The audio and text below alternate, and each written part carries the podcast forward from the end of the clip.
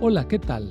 Soy el pastor Misael Castañeda y te invito a escuchar la devoción matinal Pablo, reavivado por una pasión, una serie de reflexiones basadas en el libro de los Hechos y las cartas Paulinas para nuestra vida hoy, escritas por el pastor Bruno Razo. Bienvenidos a la reflexión matinal Pablo, reavivado por una pasión. Qué bendición es poder llegar hasta el día de hoy, 28 de marzo, y poder compartir la reflexión matinal con cada uno de ustedes. El texto para el día de hoy lo encontramos en Romanos capítulo 15 versículo 6. Para que unánimes a una voz glorifiquéis al Dios y Padre nuestro Señor Jesucristo. El título, Juntos hacia arriba. Pablo nos desafía a ser unánimes, es decir, a tener una sola voz, un solo ánimo la unidad tiene el propósito de conducirnos a la alabanza, la adoración y a la misión. El resultado de vivir para agradarnos a nosotros mismos produce división y confrontación. Cuando actuamos hermanados por el amor de Dios, unidos por su sacrificio y comprometidos con su misión, lo glorificamos. Eso es lo mismo que enseñó Jesús en Juan 17 y que vivió la iglesia cristiana primitiva en Hechos capítulo 2. El propósito de la unidad no somos nosotros. El Señor es el fundamento, el camino y la meta.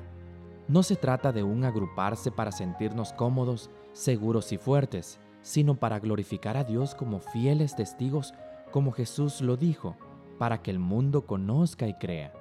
La unidad es una aceptación mutua con un mismo sentir, objetivo y dirección. José Carreras, Plácido Domingo y Luciano Pavarotti disfrutaban de cantar juntos.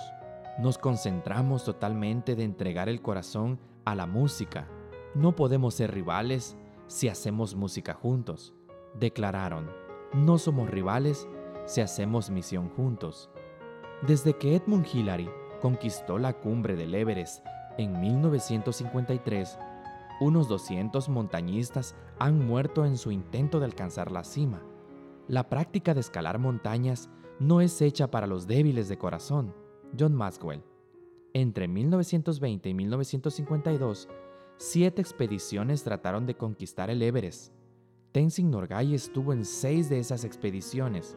En todas, fracasaron. Sin embargo, en 1953, Tenzing se embarcó en su séptima expedición al Everest con un grupo británico. Por cada nivel que los escaladores alcanzaban, se necesitaría un grado más alto de unidad.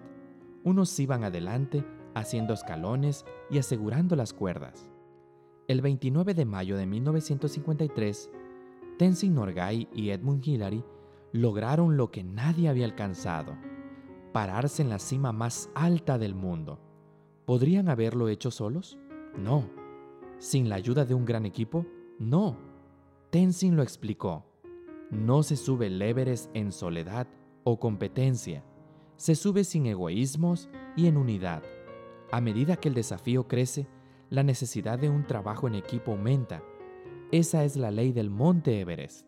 Nuestra conquista es el cielo, ciertamente una cima mucho más elevada que el Everest.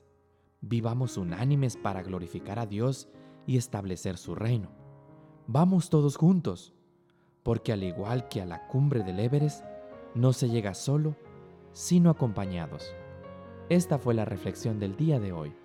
Que Dios te bendiga.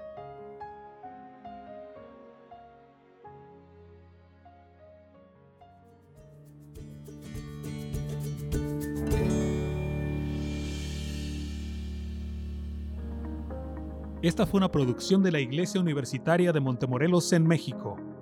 Te saluda el pastor Francisco Soto. Hasta la próxima.